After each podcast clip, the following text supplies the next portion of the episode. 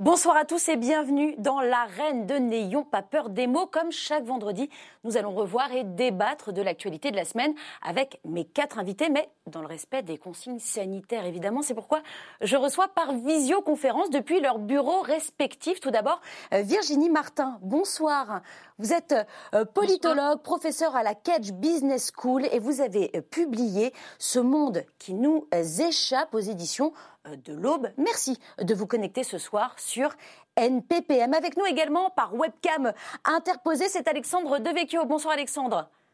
Bonsoir. Vous nous recevez bien? Très bien. Bon, vous êtes journaliste au Figaro et l'auteur de euh, Recomposition, le nouveau monde populiste, publié aux éditions euh, du CERF. Et puis j'ai le plaisir de recevoir sur ce plateau, à un mètre de distance évidemment, mais avec un immense plaisir, Claude Veil, bonsoir. Bonsoir. Vous êtes journaliste et écrivain. Et comme chaque euh, vendredi, nous complétons cette belle équipe avec un élu euh, de la nation. Bruno Quetel, bonsoir. Bonsoir. Vous êtes député La République en marche de l'heure, membre de la commission des lois ici à l'Assemblée nationale. Un très grand merci à tous les quatre d'avoir accepté euh, mon invitation. Merci aussi à vous devant vos écrans, téléphones, télévision, ordinateur. Vous participez à cette émission sur notre page Facebook, mais aussi sur Twitter. Hashtag NPPM. Et pour débattre ce soir, les sujets ne manquent pas avec les annonces du 14 juillet.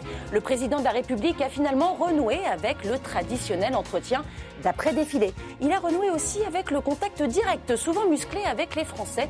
Nous reviendrons évidemment sur cet échange en plein parc des Tuileries avec des gilets jaunes. Les déclarations d'Emmanuel Macron ont été déclinées et précisées par son Premier ministre lors de son discours de politique générale. Mais Jean Castex aura-t-il assez de temps pour mettre en musique ces nouvelles dispositions. Des infections en Mayenne, dans le Finistère et en Ille-et-Vilaine, le port du masque obligatoire nous protégera-t-il de la seconde vague du coronavirus? Et en parlant de la Covid, on lui a très largement reproché sa mauvaise gestion de la pandémie aux États-Unis, mais ne dites pas à Donald Trump qu'il va perdre, il est sûr de sa réélection. Mais avant de partir aux États-Unis, je vous propose de revenir ensemble sur les annonces du chef de l'État pour relancer la France. Il a promis d'emprunter un nouveau chemin sans pour autant renier son cap. On écoute Emmanuel Macron. Parce que nous vivons une crise inédite, parce qu'on mobilise des financements inédits, parce qu'on a une Europe qui est en train de changer, parce que nous, on met, avec ce plan de relance, en plus de cet argent déjà mis, au moins 100 milliards d'euros pour faire la relance industrielle, écologique, locale, culturelle et éducative. Je suis convaincu qu'on peut bâtir un pays différent d'ici à 10 ans. Claude Veil, ça parle à qui? 100 milliards d'euros À part aux économistes euh, chevronnés, est-ce que vous, vous pouvez vous figurer cette somme? Oui, je peux, me figurer assez bien. Le, problème, c'est que. Est-ce que ça dessine. La question, c'est est-ce que ça dessine une autre France? Moi, le, le léger scepticisme que j'ai, c'est qu'en réalité, on voit bien que dans la situation tragique où nous sommes, tragique, je ne parle pas seulement sur le plan sanitaire, mais sur le plan économique. bien sûr, on l'avait compris. En réalité, on l'a compris, c'est que le monde d'après, c'est le monde d'avant en pire, avec 400 milliards de déficit de plus, avec 9 euh, à 10% de baisse du PIB cette année, avec euh, un million de chômeurs attendus.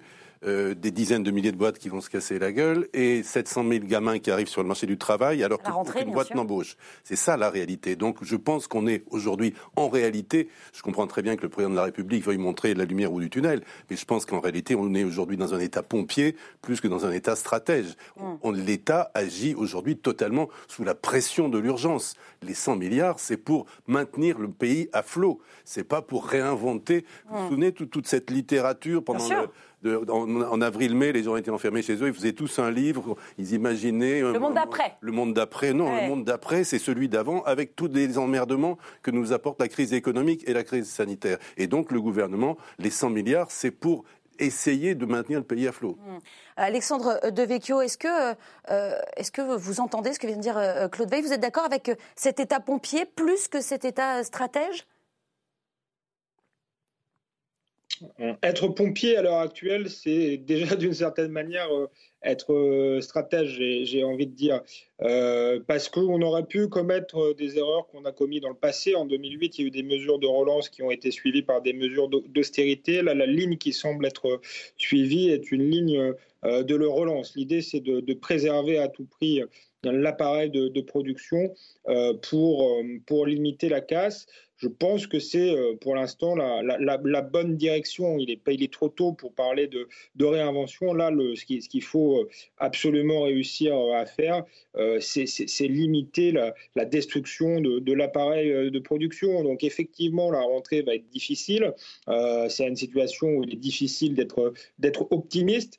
mais je crois que ces mesures, finalement assez keynésiennes, sont des mesures de bon sens euh, qui peuvent nous aider euh, euh, à repartir. Je pense que le, pire aurait été de, vouloir faire une, politique d'austérité. ça n'aurait pas permis de retrouver l'emploi, mais ça aurait en plus vidé encore plus qu'elles ne sont le, les, caisses, de les, caisses, de l'État. Donc je crois qu'il n'y avait pas d'autres solutions et que le, le chemin emprunté est plutôt le bon. Euh, on vous a entendu, euh, Alexandre de Vecchio. Là, vous êtes sur euh, les mesures, mais pour rester concrètement sur cet entretien aux deux journalistes post-défilé, Bruno Kettel, 54% des Français, dans un sondage Odoxa paru hier pour Le Figaro et France Info, 54% des Français n'ont pas été convaincus par Emmanuel Macron. Est-ce que, est -ce que vous les comprenez? Est-ce que vous comprenez cette majorité de Français qui, ne comprend pas ce qui s'est dit pendant cet entretien? Je comprends aussi que 46% ont été convaincus et je vais vous dire que 46% au premier tour des présidentielles en 2022 pour Macron, ça me va très bien. Donc, donc je veux dire, je ne veux pas m'arrêter là-dessus si vous voulez. Après, euh, c'était un exercice pas facile puisqu'il y avait beaucoup d'attentes. C'est un exercice euh, dans une conjoncture particulière qui a été précisée par Claude Veil et, et on est dans une forme de positivisme politique sans moyens. Je veux dire par là, on, sait qu'on va avoir une rentrée très difficile, bien évidemment. Les 800 000 jeunes qui vont rentrer sur le marché du travail, ils ont été évoqués. Les boîtes qui vont se casser la gueule, ça a été souligné. Et il faut que le président de la République lui tienne le cap, le gouvernail et donne des perspectives. Parce que c'est aussi son rôle. Si euh, le président de la République, élu au suffrage universel, explique aux Françaises et aux Français qu'on peut rien pour eux et qu'il faut attendre que ça se passe gentiment, c'est le pays qui va, pour le coup, c'est le pays dans son ensemble qui va s'écrouler. Donc il est complètement dans son rôle, je crois. Euh, un nouveau Macron, je ne crois pas par contre dans le sens où il est conforme à ce qu'il est. Oui, c'est parce conforme que à ce qu'il est dans, le, dans, dans, sa manière d'exercer son mandat, mais aussi dans sa manière de faire de la politique et dans sa manière de parler aux Françaises et aux Français. Pourtant, il l'a, il l'a précisé plusieurs fois, et je, vais me retourner d'ailleurs vers euh, Virginie Martin, vous, vous nous entendez. Euh, on, a mis, on a mis ce titre-là en bas, en bas de l'écran, un nouveau Macron, parce qu'il a parlé lui-même d'un nouveau chemin, euh, de, de, de, de nouvelles perspectives, et pour autant, ce n'est peut-être pas un nouveau Macron c'est-à-dire euh, s'auto-proclamer euh, et s'auto-se réinventer, c'est pas quelque chose qui marche très bien de toute façon. Euh, même si l'acte illocutoire de dire il suffit de dire et tout d'un coup euh, les, les, voies s'ouvrent, ça ne se passe pas comme ça, à moins euh, de croire beaucoup, beaucoup à Dieu et aux religieux. Donc non, c'est vraiment ces, ces, actes incantatoires, voire ces actes illocuteurs, ne fonctionnent pas en termes de communication. D'ailleurs, on peut prendre le sondage dont monsieur parlait précédemment à l'envers. Il y a 60% des gens qui n'ont pas du tout été convaincus, qui ne lui font pas confiance et qui pensent qu'il ment. Donc c'est problématique ça aussi. Il y a vraiment un déficit de confiance fort. Et puis aussi, peut-être, dans ces politiques keynésiennes. Dont je, me permets de compléter 63% des, Français, d'après toujours ce même sondage, pensent que le président ne dit pas la vérité. Voilà, pour être très précis. ça, ça correspond au monde dans lequel on vit aujourd'hui. Exactement. Vous allez pouvoir par ailleurs, on vous écoute.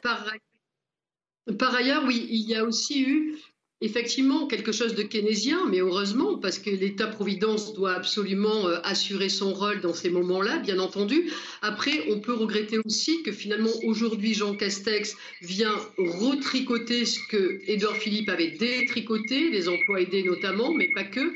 Et puis, bien sûr, la question problématique de l'ISF, après tout, euh, n'est-ce pas le moment de remettre cela? Ça aurait pu aussi être un marqueur fort de la période.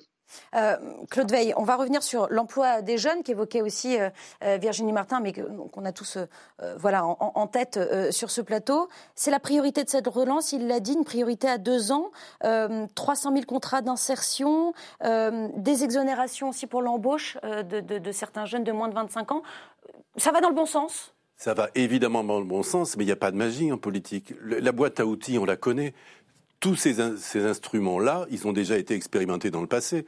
Et là, on les remet en, circulation en, montant la dose, parce que le malade est plus, est plus, atteint, donc on augmente la dose, mais, mais les abattements de charges pour les, pour les, pour les personnes peu qualifiées, les, les, les emplois jeunes. En fait, c'est le retour des emplois jeunes. Voilà, j'allais vous le dire. Dans la circonstance, il n'y a pas d'autre solution. Il n'y a pas.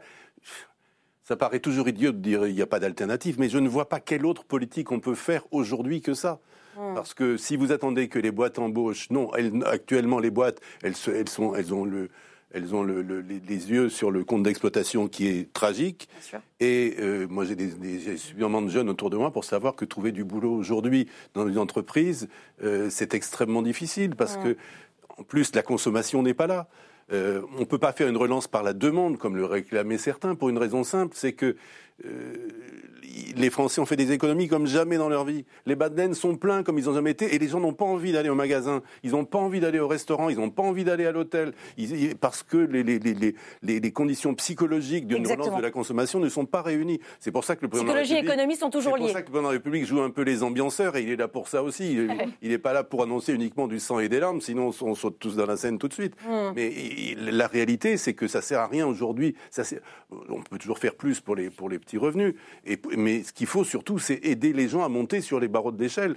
Parce qu'aujourd'hui, la, question, c'est ça c'est qu'il y a beaucoup de gens qui risquent de décrocher, de sortir du, circuit économique. Vous acquiescez, euh, Bruno Oui, oui, je, je, suis pleinement d'accord avec ce qui vient d'être dit. Moi, je, je, le vois en circonscription, je le vois sur le terrain, comme on dit. Je le, le vois avec les maires des communes qui sont euh, au premier rang euh, de la confrontation avec les Françaises et les Français, au premier rang de la sollicitation sur les questions d'accompagnement éventuellement en termes d'aide sociale parce que c'est très compliqué. les, les, trois mois que l'on vient de vivre sont annonciateurs de ce que va être le prochain semestre, quelque part, en termes de, de modifications euh, dans le comportement de vie, en termes de consommation, les restos et autres, mais c'est aussi la, la, la, la, terrible inquiétude quant à la santé publique qui, qui est dans toutes les têtes. Et puis, et puis surtout, euh, on a une forme, une forme d'ambiance. Vous soulignez tout à l'heure, euh, plus de 60% des Français pensent que le président ment, mais plus de 70% n'ont pas confiance dans la justice. Euh, le même proportion pense que les élus sont tous des pourris. Et, et, mettons les journalistes à part, parce que, ça, non, non, ça on n'en parlera pas ce soir, on va s'éviter ça ce soir. Et, que les médias n'ont pas trop, très bonne cote non plus. Donc, je crois qu'il ne faut pas entretenir ce, ce, ce, marasme, ce, marasme, et puis cet esprit qui consiste à remettre tout, tout, et tout le monde en cause. Parce qu'une république, c'est aussi un équilibre global. Et quand on commence à brûler les institutions, leurs représentants, ben, on se met tous en fragilité, je le pense sincèrement. Euh, Virginie Martin, euh, il y a aussi euh, le sujet de l'écologie qui est arrivé très tard. Est-ce que euh, dans cet entretien Est-ce que vous pensez que c'est plutôt la faute des journalistes de ne pas avoir posé la question euh, plus tôt Ou c'est plutôt euh, le logiciel écolo d'Emmanuel Macron qui n'est pas vraiment à jour? Bah, J'allais dire un peu les deux, mais vous savez, dans, dans l'écologie et dans les critères aujourd'hui de l'ONU, notamment sur les questions écologiques, il y a aussi les questions éthiques qui sont à l'intérieur. Donc c'est certain qu'aujourd'hui, on nage aussi en plein problème éthique. Je vais évidemment euh, parler de la nomination de Gérald Darmanin au ministère de l'Intérieur. C'est quand même d'un point de vue éthique et déontologique très problématique. Donc pour répondre aussi à votre invité, évidemment que forcément que ça grince un peu dans les chaumières, si je puis dire, et que la confiance politique ne se gagne pas de ce point de vue-là pour répondre plus globalement sur l'écologie, parce que l'écologie vraiment aujourd'hui, par exemple dans les entreprises, on appelle ça la responsabilité sociétale des entreprises. Il y a l'écologie, mais il y a aussi l'éthique. Et ça, c'est très important. L'égalité femmes-hommes, par exemple, et j'en passe. Donc, c'est très important et ça fait partie du logiciel. Donc, on voit bien que ce logiciel, finalement, c'est vrai, c'est pas tellement celui d'Emmanuel Macron. Dans son livre Révolution, eh bien, ils l'ont parlé extrêmement peu, à part de dire qu'il était plus agréable de vivre dans des villes agréables que désagréables. Bon, ok, un poncif, pourquoi pas. Mais voilà, c'est pas véritablement son logiciel. Et toujours aussi clivé, c'est-à-dire il y aurait une bonne écologie et une mauvaise écologie. Une écologie, soi-disant, de la décroissance, qu'a repris d'ailleurs Jean Castex, et puis une écologie qui serait compatible avec la productivité, etc. Donc il y a aussi là des, des créations de clivages un peu inutiles dans ces moments de cohésion nécessaires, me semble-t-il. Alexandre, Alexandre Devecchio, si je reprends les termes euh, du président de la République, il a dit ceci Je crois à cette écologie du mieux et pas à l'écologie euh, du moins. Comment vous comprenez, vous, euh, cette déclaration?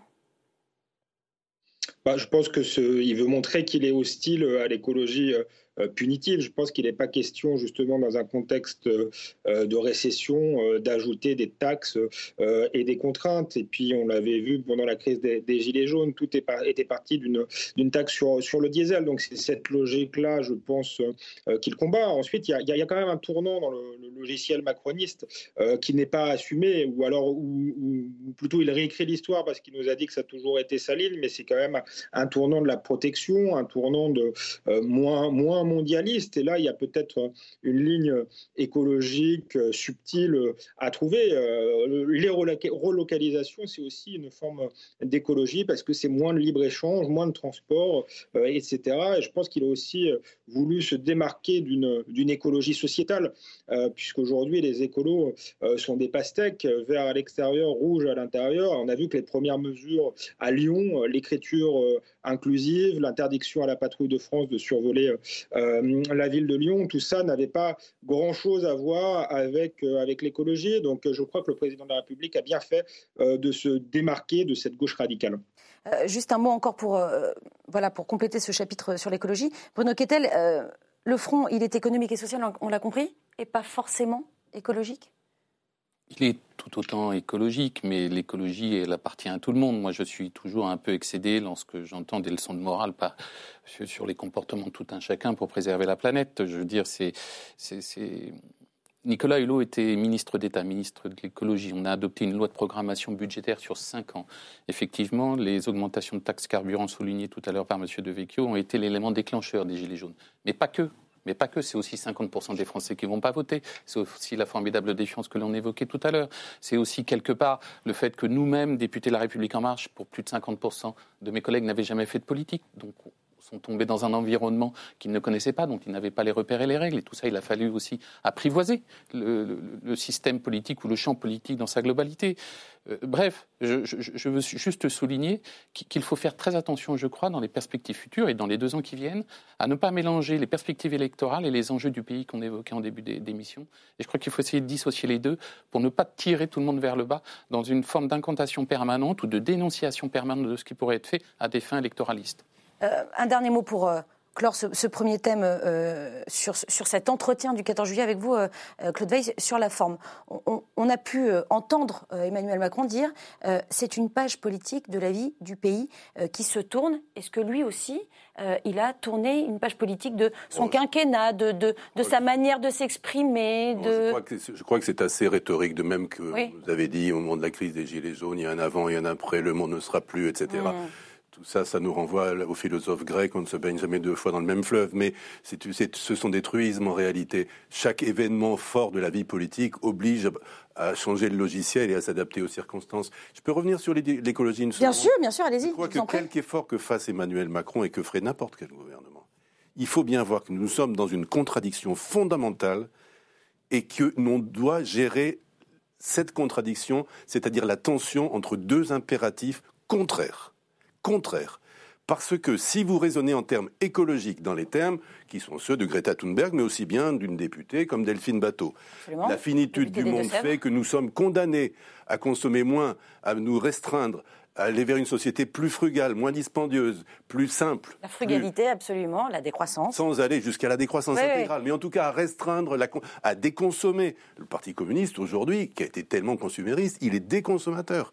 Bon, ça c'est une tendance. Et si vous pensez que la fin du monde est devant nous, je peux entendre ce discours. Mais d'un autre côté, on n'a pas le choix. Parce que si vous voulez financer la prospérité des Français, les régimes sociaux, donner à manger à ceux qui ont faim, etc., et, garantir les retraites et, et, le chômage, etc., on n'a pas d'autre solution. Il n'y a pas de baguette magique que la croissance. Une société sans croissance, on vient de se faire trois mois de décroissance et on commence à peine à souffrir et le, plus dur est à venir. Donc l'idée qu'on puisse se passer de la croissance me paraît une vue de l'esprit. Alors on, essaie d'inventer, on bricole quelque chose qu'on appelle la croissance verte, qui est pour le moment en partie un concept, parce que on n'a toujours pas trouvé tellement de solutions de remplacement à fabriquer des bagnoles, euh, fabriquer des réfrigérateurs, euh, fabriquer des objets, parce que c'est ça qui fait tourner la machine quand même. Euh, pas seulement en acheter des, des, des, des, plaques solaires ou des, ou des, des, des, des, éoliens. des éoliens fabriqués en Chine et, importés à prix, à prix d'or. Donc la croissance verte, elle reste à inventer. Et on ne, mais toutes les sociétés occidentales, pas la France, toutes les sociétés occidentales sont dans ce double bind terrible entre face à cette contradiction, l'urgence climatique qui n'a rien à voir avec l'urgence environnementale. Ça, l'urgence environnementale, là-dessus, tout le monde est d'accord, elle ne pose pas de problème. Évidemment. Mais l'urgence climatique, est-ce qu'il faut se restreindre et changer notre mode de vie et, et, notre mode de vie qui est indexé sur la croissance? Nos sociétés sont addictes à la croissance. Une société sans croissance tombe. Hmm. Et cette contradiction-là, personne, jusqu'à présent, à ma connaissance, n'a trouvé la recette miracle pour en sortir. D'un mot, Alexandre Devecchio d'un mot, il y a, peut-être une manière de résoudre ces contradictions, c'est ce que je disais tout à l'heure, et, le président de la République a esquissé euh, cette piste, même si c'est contraire à l'idéologie qu'il a défendue jusqu'ici. Euh, mais c'est l'idée de, démondialiser euh, pour avoir une croissance plus saine à l'intérieur, à, échelle locale et nationale. Aujourd'hui, ça me paraît être une politique de bon sens. Je vois qu'on parle de nouveau de, de planification, de localisation. Du reste, effectivement, de par les importations massives, de par les normes sanitaires qui ne sont pas du tout respectées en Chine, en Chine est un vecteur euh, de, pollution euh, hmm. incroyable. Donc, euh, être plus raisonnable dans cette mondialisation, ça me paraît être un moyen de, trouver des sources de croissance tout en faisant un peu d'écologie. On vous a, on vous a entendu. Ce qui est intéressant d'ailleurs, c'est que ce schéma de la, de la renationalisation, notamment du tissu industriel, ça, c'est une chose qui fait consensus aujourd'hui. Et on va en parler. C'est un des rares sujets qui fait consensus. Exactement. En France. Et on va en parler juste après. Mais avant, euh, euh, je voulais euh, revenir sur cet épisode. après avoir répondu aux questions des journalistes, le président de la République a voulu déambuler dans le jardin des Tuileries avec son épouse, mais c'était sans compter les badauds et autres promeneurs qui se sont empressés de sortir leur téléphone portable pour filmer la scène, d'autant plus captivante que des gilets jaunes qui passaient par là ont interpellé vigoureusement Emmanuel Macron. Regardez. C'est incroyable. Regarde, il est là, regarde, regarde. Démission Allez, venir parler. Un bon 14 juillet. Oh putain, putain. Oh. Il y a une démocratie. Mais tu vas virer Tu vas virer Tu vas virer Tu vas virer voilà. Est-ce que, est-ce que ce qu'on vient de voir là, Bruno Kettel, c'est un peu la limite euh, du, du, nouveau chemin, du, du, du Emmanuel Macron euh, qui se veut réinventer? Bon, il peut pas s'en empêcher, quoi. C'est-à-dire qu'il essaye de, il essaye de se retenir, mais finalement, il se, il se retourne quand même vers les, vers les manifestants. Quels auraient été les commentaires s'il ne s'était pas retourné Ah, je ne sais pas. S'il avait poursuivi son chemin il aurait pu Il aurait pu, non Non, mais je crois les deviner, les commentaires. Ah. Mais non, moi j'ai été surtout frappé par les conséquences pour le Gilet jaune qui a fait ce film, qui s'est fait menacer de mort par ses ex-collègues Gilets jaunes euh, dans des proportions très importantes. Parce qu'il n'aurait pas été euh, assez vif dans son échange avec Emmanuel Macron. Et puis qu'il n'aurait pas euh, dissimulé son appréciation de la personnalité du président de la République à la fin de l'entretien, en disant je kiffe, etc. Mmh. ces derniers mots sont franchement chapeau. Franchement, chapeau. Ces mots, il a eu du mal à les assumer parce qu'il a même dit qu'il ne l'avait pas dit, alors que. bon, alors qu'on a la preuve, on y va. Mais, mais, le, pauvre, il est menacé de mort, quoi. Et, et c'est ça qui me qui me frappe plus, que le fait que le président de la République dise je suis le 14 juillet, je me promène euh, doucement les gars. Quoi. Ouais, ouais, ouais. Je veux dire, quand on connaît un peu le président de la République dans sa, dans sa personnalité, il n'y a rien de surprenant à ce qu'il s'arrête, à ce qu'il retourne et à ce qu'il aille au-devant de ces personnes. Il n'y a rien de surprenant, euh, Virginie Martin, vous êtes d'accord? Ça ne vous a pas surpris que le, le, président se retourne et aille finalement au contact? Non, c'est pas ça. Je trouve que cette scène, euh, finalement, pas, très valorisante pour, euh, pour le président de la République. Et puis, euh, je trouve aussi euh, que finalement, il va au conflit, tout comme la personne qui l'interpelle veut aller au conflit. Et finalement, c'est ce qui se passe aujourd'hui, c'est une France véritablement très fracturée et comme si aussi chacun finalement trouvait des ailes à travailler dans le conflit et dans la conflictualité, comme si les gens arrivaient à s'inventer, se réinventer dans la société du conflit. Pas le conflit gentiment démocratique, vous voyez, c'est vraiment vous aussi vous êtes violent, vous êtes violent, vous aussi vous êtes violent. Une espèce de rhétorique comme ça qui n'en finit plus en miroir. Et le président était tout aussi... Euh, infantile finalement que les gens qui l'ont interpellé. Et je trouve grosso modo, en termes symboliques, en termes d'image, et sur le fond et la forme, ce n'est pas une très bonne séquence pour lui, même si ce n'est pas une bonne séquence non plus peut-être pour le Gilet jaune, mais euh, c'est une autre histoire et c'est pas très grave pour lui. Vous voulez répondre, vous voulez répondre euh, que la stature du président. Allez-y, allez-y, Bruno Kettel. Je suis le raisonnement de Madame Martin. 16 euh, décembre 2018, six coups de fusil à pompe devant mon domicile, 50 gilets jaunes qui veulent rentrer à la maison. Je suis sorti, je suis allé au-devant, donc je les ai sans doute provoqués, si je suis le raisonnement de Madame euh, Martin. Je les ai sans doute provoqués en discutant avec eux pendant plus d'une heure pour pas qu'ils rentrent chez moi, quand des, des, types avinés me demandaient comment était ma femme, comment étaient mes filles, et, et, et m'expliquaient qu'ils voulaient rentrer chez moi parce qu'ils considéraient que j'étais leur employé. La rhétorique était la même qu'avec le président de la République, et qu'ils voulaient savoir comment je vivais puisque c'était eux qui me payaient. Qu'on précise bien, Bruno Kettel, vous avez été victime de, justement de ce type de d'altercation, de, violence, de, violence. Des coups de fusil à pompe à votre domicile, c'est pas anodin. Et, moi, je ne peux pas comprendre que l'on rentre dans cette logique. Euh, je veux dire, le président de la République, il, est élu au suffrage universel, il en reste homme, il, et, c'est très bien. Mais, on ne peut pas lui reprocher quand même de parler aux Françaises et aux Français, notamment quand ils l'appréhendent, quelle que soit la forme de, la démarche, et, et, dire que le président de la République est quelque part dans la provocation euh, lorsqu'il répond à une interpellation, c'est participer à la fois à la désacralisation de la fonction, mais ça j'en suis pas surpris compte tenu de ce que j'entends depuis le début de l'émission, mais aussi euh, à une forme de dénaturation de ce que doivent être les rapports sociaux, hum, humains et politiques dans une démocratie et une république éclairée. Mais je vois qu'il y a encore du travail. Alexandre Devecchio, comment vous regardez euh, cette séquence? D'abord, sur les, un mot sur les Gilets jaunes. Euh, moi, c'est un mouvement que j'ai plutôt approuvé. Le, mouvement euh, des ronds-points, c'était vraiment une France euh, populaire. Et je crois que c'était le mouvement tel qu'il était au début est très différent de ce qu'on a observé là.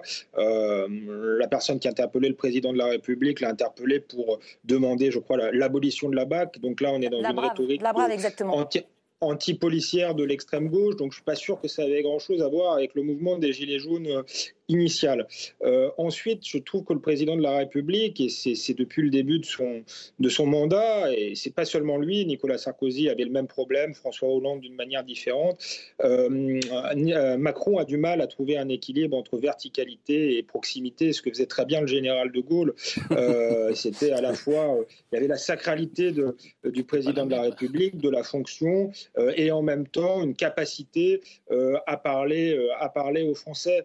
là, malheureusement, effectivement, peut-être que s'il avait tourné le dos, on lui aurait reproché au président de la République, mais en même temps, je trouve qu'il se laisse aller à une forme de, de politique télé-réalité qui justement désacralise la fonction. Il faut aussi avoir l'intelligence des situations. Je pense que le, et pas tomber dans le piège qui, nous, qui nous est tendu. Je pense que la personne qui l'a interpellé n'avait pas forcément envie de discuter. Elle voulait euh, euh, des images euh, et c'est ce qu'elle a obtenu. Donc je, trouve que le, il aurait été franchement plus habile de dire quelques mots et de, passer son chemin. Quand, quand Jacques Chirac était insulté, il disait bonjour, enchanté, moi c'est Jacques Chirac et il passait son chemin. Il savait, il savait faire ça et, Emmanuel Macron ne, ne, sait pas le faire. Il n'y a, a, pas d'équilibre entre une horizontalité totale trop grande et une, et une, verticalité qui passe par pour être une forme d'arrogance. On va revenir sur, vos propos, euh, euh, Alexandre Devecchio, avec vous, euh, Claude Veil. Il est tombé dans un piège, quelque part, comme le dit Alexandre Devecchio Il adore ça, il le fait depuis le début. Toutes les fois qu'il a des, gens qui, l'engueulent, il va au contact. Il adore être. Il répond un peu à, portée, à portée de baffe parce qu'il pense que son charme et son, sa capacité de conviction finiront toujours par emporter le morceau. Et c'est un petit peu ce qui s'est passé dans la circonstance. Mais si on prend un tout petit peu de recul, si vous permettez, du, du haut de mon grand âge, j'ai commencé comme journaliste ici, mais ensuite j'ai suivi Bar j'ai suivi Giscard d'Estaing. Je, vous assure qu'au bout d'un an, deux ans, dès qu'il sortait de l'Élysée pour aller à Limoges, à Guéret ou ailleurs, il y avait des cortèges de la CGT, des pneus qui brûlaient, et que pour avoir de belles images de télé, toutes ces foules étaient maintenues à distance par des cordons, par des cordons de garde mobile. Le, fossé entre la France et ses représentants, il n'est pas né la semaine dernière, ni en 2017. Il, ne va cesser, il va s'aggravant constamment depuis 1981. Je rappelle quand même que depuis 1981, tous les pouvoirs ont perdu l'élection d'après, tous sauf Chirac qui s'est fait réélire dans les circonstances qu'on sait. Donc, pour le président, parce que nous sommes il y, a un, vice constitutif de la Ve République qui est que dans ce pays, qui vit sur l'illusion de la toute-puissance du politique. L'illusion de la toute-puissance du politique s'est mutée en illusion de la toute-puissance du président puisque c'est nous qui l'élisons au suffrage universel direct. Et comme en réalité, il n'a pas le pouvoir de guérir les écrouelles ni de changer le, le plomb en or, il, il, catalyse sur lui, sur sa personne, tous les ressentiments, les insatisfactions, les mécontentements, etc. Et ça va s'aggravant. Ça va s'aggravant. Pourquoi? Parce que notre société évolue et que la contamination du, du, mode oratoire des réseaux sociaux a gagné la société tout entière. Personne ne respecte plus personne, ni les journalistes, ni les médecins, ni personne. Personne n'est respecté, pas plus le président de la République, pas plus les policiers qui se font attaquer, etc.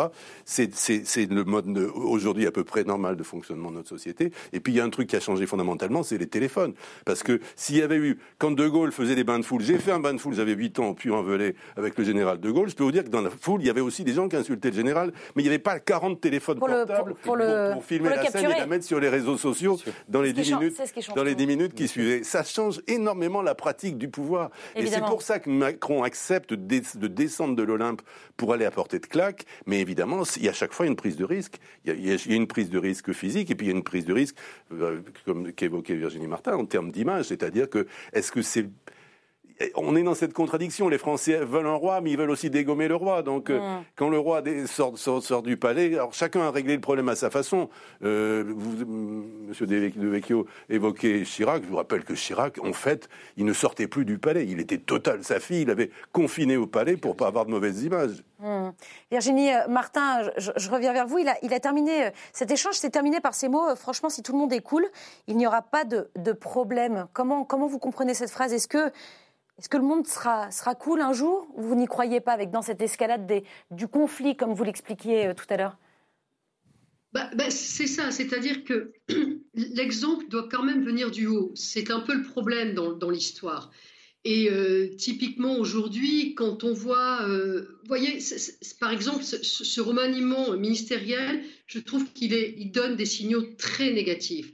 Très négatifs d'un point de vue éthique, déontologique, je l'ai dit à plusieurs reprises, mais aussi, par exemple, même Roselyne Bachelot, qui a juré, juré sur tous les saints et tous les dieux qu'elle ne reviendrait jamais en politique et qui, dans la seconde, revient en politique, même cela, ça entache la fonction, la véracité des propos. Et je trouve que c'est compliqué. Avoir laissé aussi euh, Castaner aussi longtemps à ce poste, on n'a pas non plus une équipe exemplaire. On a sorti de Rugy euh, à cause de ses homards et il risque de revenir pour remplacer euh, euh, le président du groupe LREM à l'Assemblée. Vous voyez, c'est- très compliqué. Je trouve qu'il y a, il y a un petit filet comme ça de, de- de vapeur qui, qui- qui tourne, un peu délétère autour, notamment encore accentué autour de ce remaniement. Je trouve que ce n'est pas vraiment fabuleux. C'est pareil, la personne de Dupont-Moretti est une personne aussi du conflit, de l'affrontement, de l'exagération. Est-ce que nous avons besoin de ça dans cette période? Je ne crois pas. Alors, vous parlez- simplement si on fait de l'électoralisme, et là je peux le comprendre. Oh, Vous parlez, vous parlez Virginie Martin, je, je me permets de vous couper parce que vous parlez euh, du, du remaniement et ça tombe euh, plutôt bien puisque on va laisser le, le président euh, aux Tuileries et on va se rapprocher d'un endroit que l'on connaît bien ici, l'hémicycle. À quelle échéance? Avec quel matériel Comment sera pavé le nouveau chemin voulu euh, par Emmanuel Macron? Eh bien, son Premier ministre est venu mercredi ici au Palais Bourbon avec sa boîte à outils pour décliner toutes les dispositions évoquées euh, précédemment. Voici comment Jean Castex résume ses ambitions. J'ai réuni autour de moi un gouvernement de combat, un gouvernement de femmes et d'hommes plus déterminés que jamais, au plus près du terrain, dans une logique de concertation et de proximité qui est la raison d'être de ce gouvernement. Mesdames et messieurs, nous avons 600 jours devant nous. Alors la confiance lui a été accordée euh, par euh, une majorité de 345 voix. Avant cela, il est resté une heure juste sous le, sous le perchoir, une heure de, discours. Alexandre De Vecchio, c'était un peu son, son grand oral. Est-ce qu'il a ré- réussi son entrée dans, dans l'arène politique, selon vous? Oui, oui d'ailleurs, euh, on, disait que Édouard Philippe voilà, était une personnalité forte, etc. On l'a un peu déjà oublié, l'ancien Premier ministre, je crois, qui brillait surtout du contraste avec, avec Emmanuel Macron. Et je trouve que plutôt Jean Castex a plutôt réussi ce, ce grand oral. sur le la forme, il a quelque chose finalement d'assez euh, incarné euh, qui nous change un peu euh, de la langue managériale ou technocratique qu'on avait eu ces dernières années. Et puis sur le plan du fond, il esquisse clairement un tournant à la fois régalien, keynésien et républicain. Alors il va falloir juger euh, sur les actes. Euh, je ne suis, pas naïf, euh, mais je trouve que, que voilà, c'était un, un, discours de bonne tenue, à la fois sur le plan économique, où il a choisi de privilégier la relance à l'austérité et sur le plan euh, sociétal, comme on dit aujourd'hui, il n'a fait aucune concession euh, aux minorités qui veulent détruire et archipéliser la France. À la fin de son euh, discours, il, en a parlé. D'ordre républicain qui, je trouve, sonnait, sonnait juste mm. et dont on n'avait plus l'habitude ces dernières, ces dernières années. Alors, il est, il est un, un mot qu'il a répété 25 fois pendant son discours, c'est le mot territoire, euh, Bruno Kettel. Ça vous parle? Vous l'élu, euh, vous l'élu de l'heure? Oui, moi j'ai été élu la première fois en 1995. Hein, donc, vous savez, je suis un marcheur un peu atypique de ce point de vue-là. Euh, oui, le territoire, c'est le territoire où on habite, c'est le territoire où on peut, le cas échéant, avoir des responsabilités et, être amené à prendre des décisions. Il fallait renouer avec les territoires. Il faut, il faut, il faut renouer avec la République. Moi, je, je c'est pas assez souligné, je trouve. Euh, le Premier ministre a beaucoup insisté sur la question de la République, sur la question de la laïcité. La laïcité, c'est un mot qu'on avait presque oublié dans le discours politique. Et moi, je suis, je suis ravi qu'il soit remis au cœur justement des préoccupations. Oui, le séparatisme, le risque du séparatisme, il est là euh, sur certaines parties du territoire national. Oui, la notion de République, elle doit être euh, réinventée, mais surtout réenchantée pour que chaque Française et chaque Français se, se la réapproprie en termes de citoyenneté. Je l'évoquais tout à l'heure, plus de la moitié des Françaises et des Français ne votent pas. Donc là, on a une responsabilité immense, c'est les ramener justement dans le champ démocratique le cas échéant pour qu'ils nous foutent dehors, mais au moins on saura pourquoi. Euh, Claude Veil, euh, pour revenir sur cette notion vraiment de, territoire, est-ce que Jean Castex rejoint un petit peu euh, la France d'en haut contre la France d'en bas?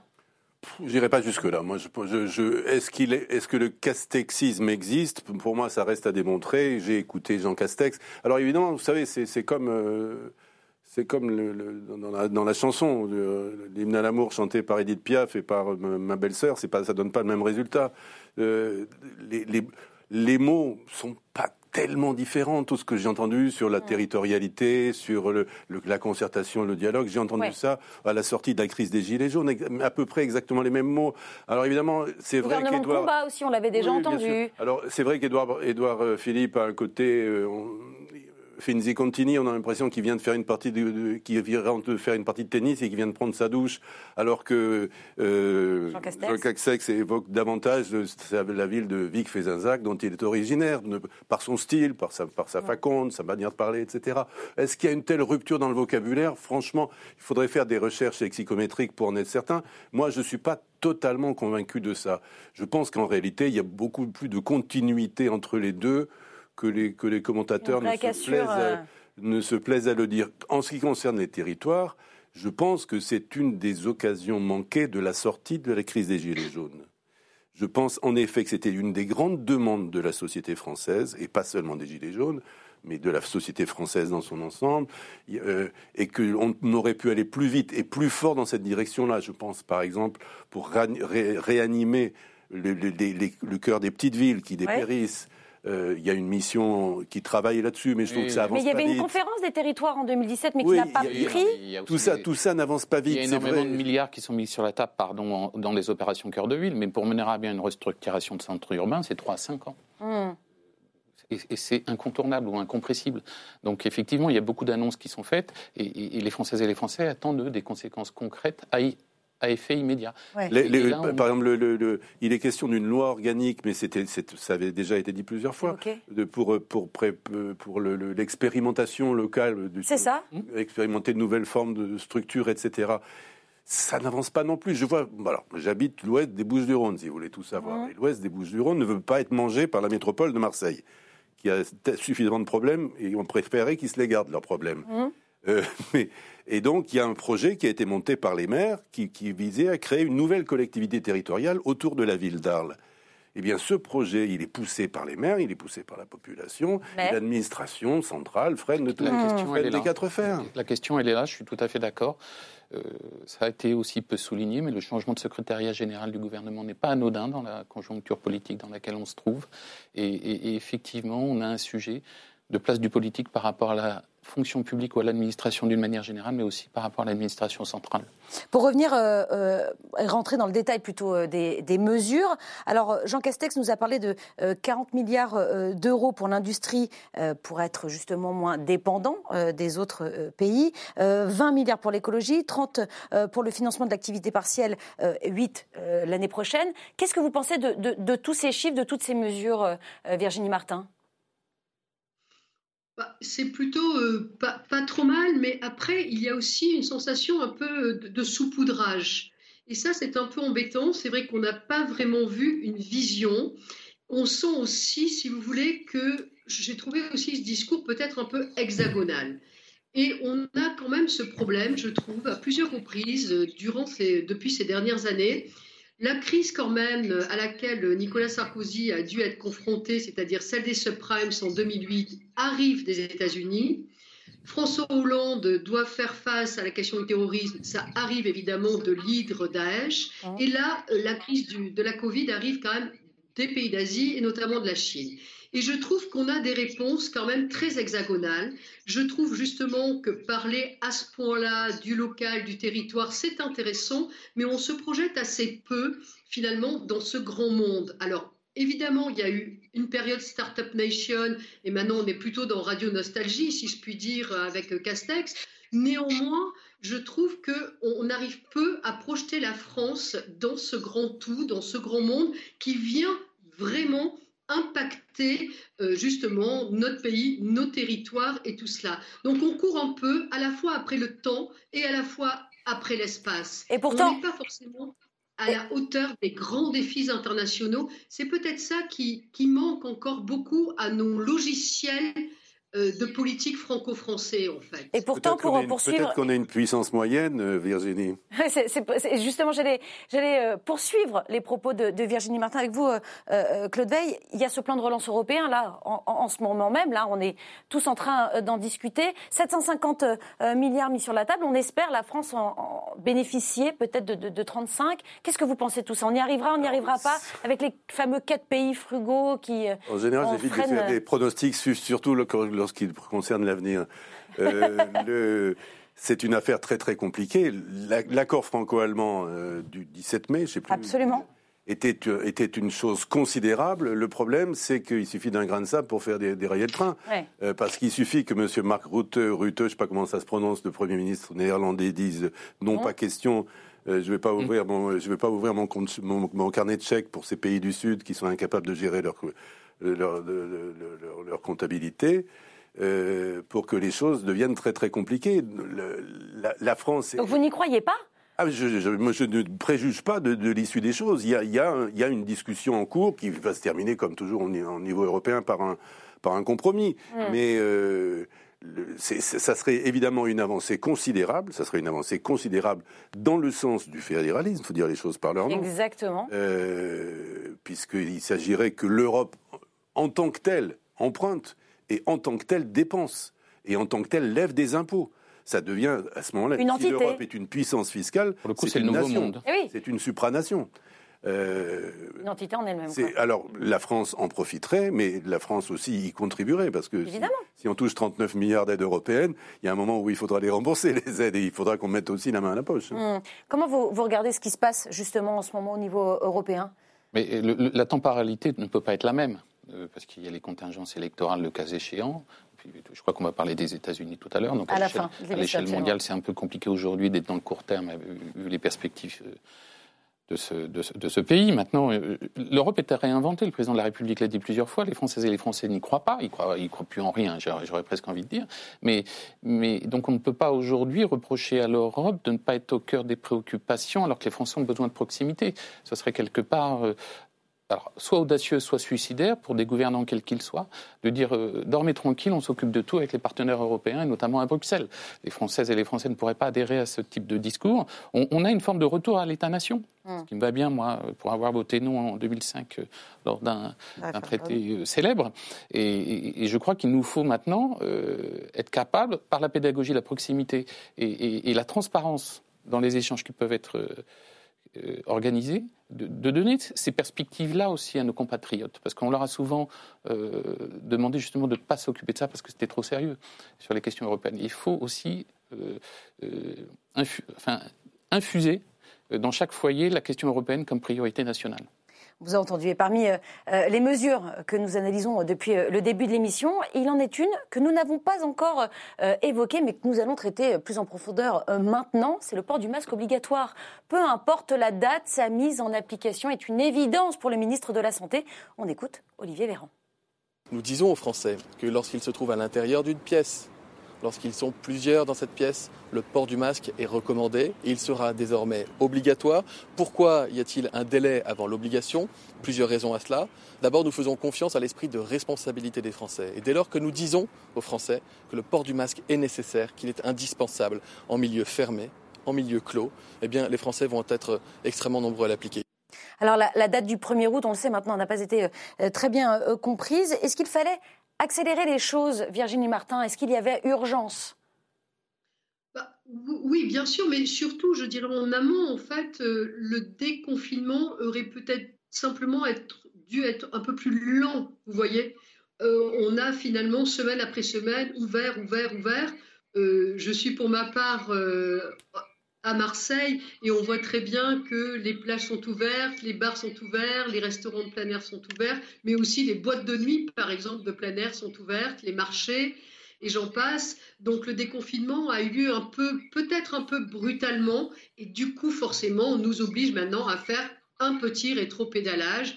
Tant mieux s'il se fait très vite. C'est surtout la flexibilité et la, dans nos réactions qu'il faut avoir, et c'est très important. Alors, ce, port du masque obligatoire, il aura lieu dès la semaine prochaine. Hein, Jean Castex l'a dit euh, au Sénat euh, euh, jeudi, dans tous les établissements recevant du public, dans tous les établissements clos recevant du public. C'est une mesure qui a été approuvée par 80 83% des Français. Et vous, Alexandre Devecchio, vous en pensez quoi? C'est une bonne mesure? Évidemment, il fallait le faire oui, je pense qu'il fallait le faire et que ça a été fait euh, plutôt de manière euh, intelligente. Moi, je ne suis pas euh, de ceux qui disent Ah, fallait le faire immédiatement, etc. Puisqu'on a vu pendant le confinement un certain nombre d'aberrations administratives, une manie des contraventions, des idées de plage dynamiques, etc. Et là, ça va sans doute nécessiter la mise en place de ces mesures, certaines exceptions.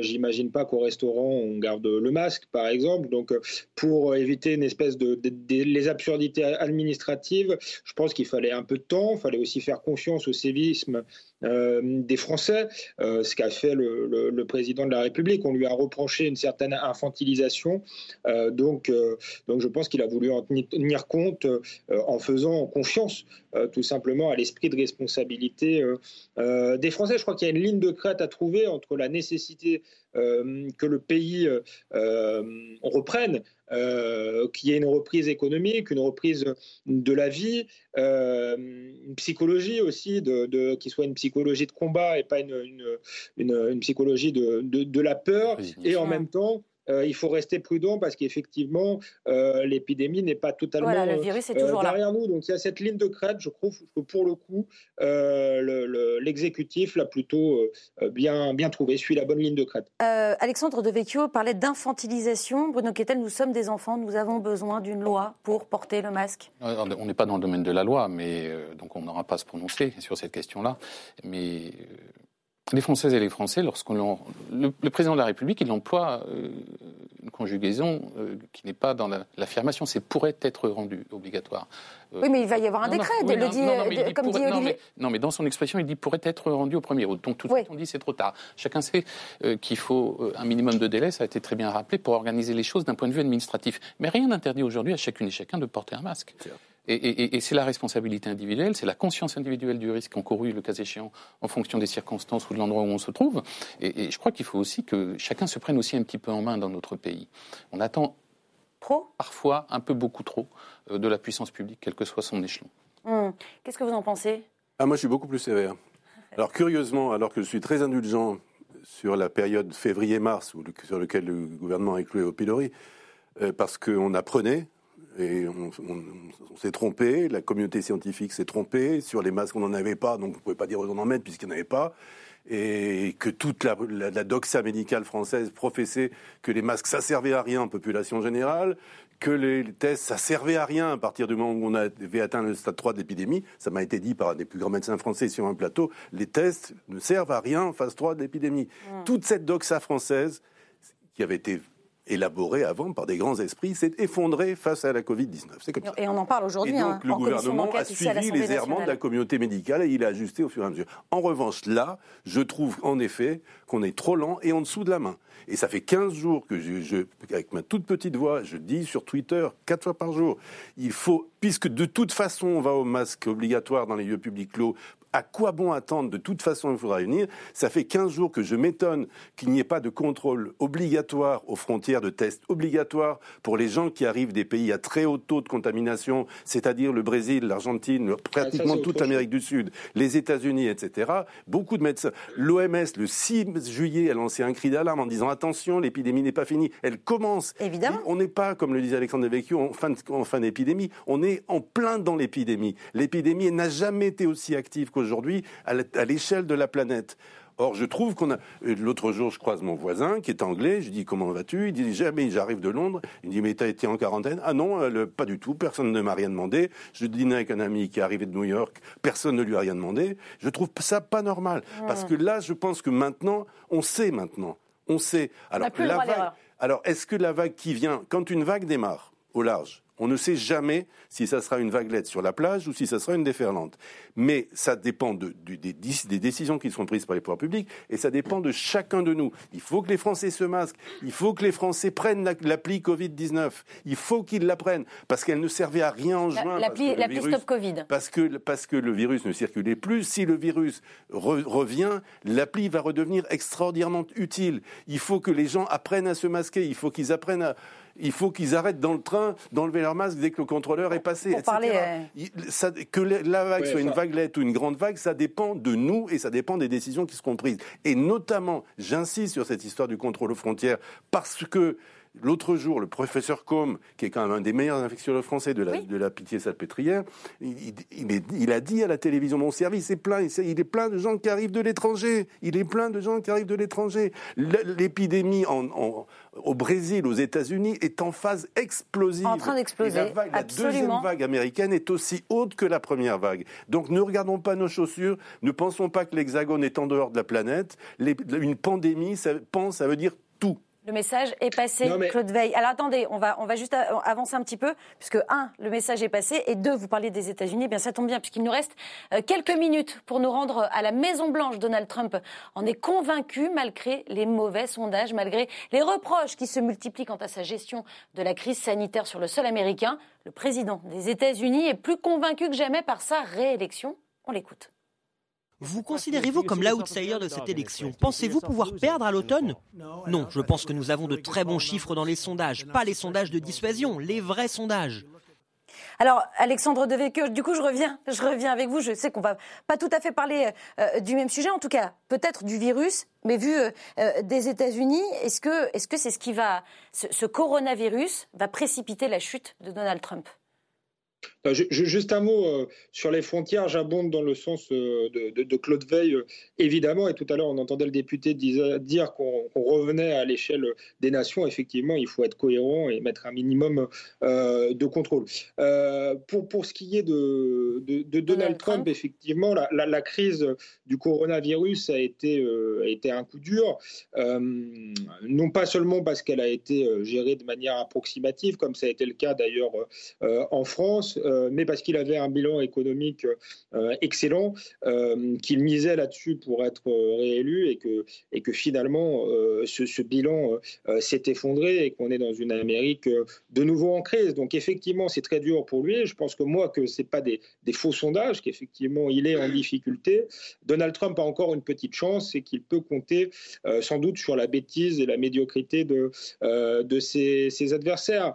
les événements autour de Floyd, la, la, vague antiraciste qu'il y a eu aux États-Unis, qui au départ été positive, on pouvait comprendre l'émotion, on sait qu'il y a un problème réel de violence sans doute dans, la police là-bas, euh, s'est transformé en vague extrêmement radicale, politiquement correcte, de réécriture de l'histoire, euh, d'abolition, enfin de, déboulonnage des statuts de manière encore plus euh, violente de ce que, ce qu'on a pu vivre en France. Et, je pense que Donald Trump a peut-être une chance en misant sur cette radicalité de, de, de ses adversaires.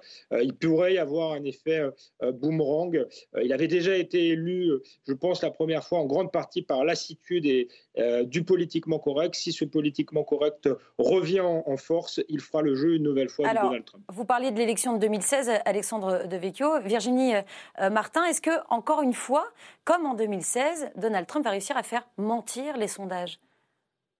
Alors, il peut. Après, il ne faut pas oublier hein, qu'il y a un mode de, scrutin particulier aux États-Unis, hein, qui est à peu près le même pour ceux qui connaissent en France de Paris, Lyon et Marseille. Hein. Donc, attention, c'est une élection indirecte. Et donc, les sondages, souvent, finalement, ne euh, sont pas assez précis parce qu'ils ne travaillent pas État par État via les grands électeurs, puisque c'est cette élection qui est concernée. Donc les sondages en 2016 avaient donné Hillary Clinton devant, mais elle était devant en chiffres, ne l'oublions pas. En suffrage absolu, elle était en chiffres. Après, c'est le mécanisme du mode de scrutin qui a fait que Trump a gagné. Donc les sondages ne s'étaient pas trompés à ce point-là. Aujourd'hui, c'est vrai que les sondages déjà donnent Biden à 8, 9 points devant Trump, et ça c'est beaucoup, c'est beaucoup à rattraper.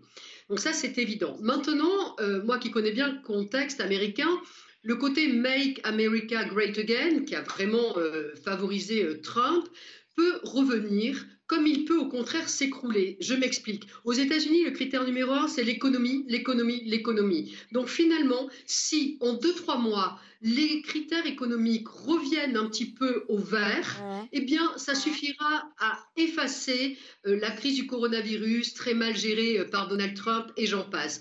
Là où je suis aussi d'accord, c'est sur George Floyd. Finalement, la question de George Floyd sert plutôt positivement Donald Trump que ce que ça lui dessert. Ça, il faut bien l'avoir en tête aussi. Et on vous a, et on vous a entendu. Et on va, on, a malheureusement plus beaucoup de temps, donc on va essayer de répartir. Non, non, pas de souci. On va essayer de, répartir un petit peu les temps de parole.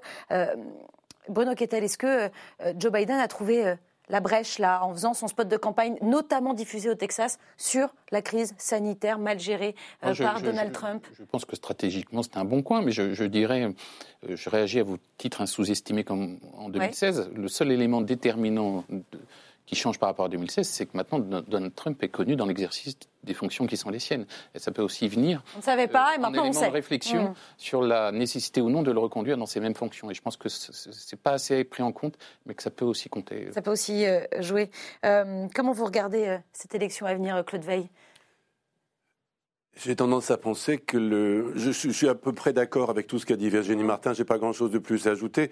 Le, le, en effet, Hillary Clinton avait 3 millions de voix de plus. Évidemment. Et euh, Trump a été élu parce qu'il a fait basculer une, cinq États seulement, et des quelquefois de quelques dizaines de milliers de voix, qui sont des États de, de, de, la vieille industrie. C'est notre Nord-Pas-de-Calais, hein, en gros, si on euh, et chez l'école bleue. Oui. L'école bleue qui, qui, qui, qui, qui était alléché par la promesse de relocalisation de l'activité, la, la, bataille contre la Chine, contre les, contre les délocalisations, etc. Euh, donc, je pense que ça va être encore une fois un des secteurs clés. Cette population-là, en effet, probablement n'est pas très très sensible à la thématique euh, Black Lives Matter.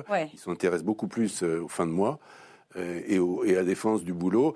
Alors le problème, c'est que l'Amérique, c'est un truc quand, quand le chômage explose, ils prennent 3 millions de chômeurs ou 1 million de chômeurs de plus en, 8 jours, mais ensuite on réembauche aussi vite parce qu'ils n'ont pas nos rigidités. Les mécaniques ne sont pas les mêmes, donc, exactement. je pense qu'en effet, le climat économique dans les deux ou trois mois qui viennent sera très important, Virginie. Verdict le 3 novembre prochain. Merci Non, si on me demandait de mettre une pièce, je mettrais quand même une pièce sur Biden. Ah bah voilà, bah c'est fait. C'est dit dans, l'émission. Merci à tous les quatre d'y avoir euh, participé. Merci aussi à vous euh, de nous avoir suivis. Le débat est à revoir sur le site lcp.fr et en podcast sur toutes les plateformes audio. La semaine prochaine, vous retrouverez mon collègue euh, Clément Méric à cette place puisque je vais prendre un peu de temps pour devenir maman.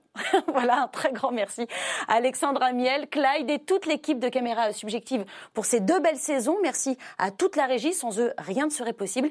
Et merci à Maïté, chef d'édition, véritable vigie euh, de cette émission et une amie hors pair. Je vous retrouve en janvier pour de nouvelles aventures. Mais d'ici là, n'oubliez pas que l'important n'est pas de convaincre, mais de donner à réfléchir. Allez, salut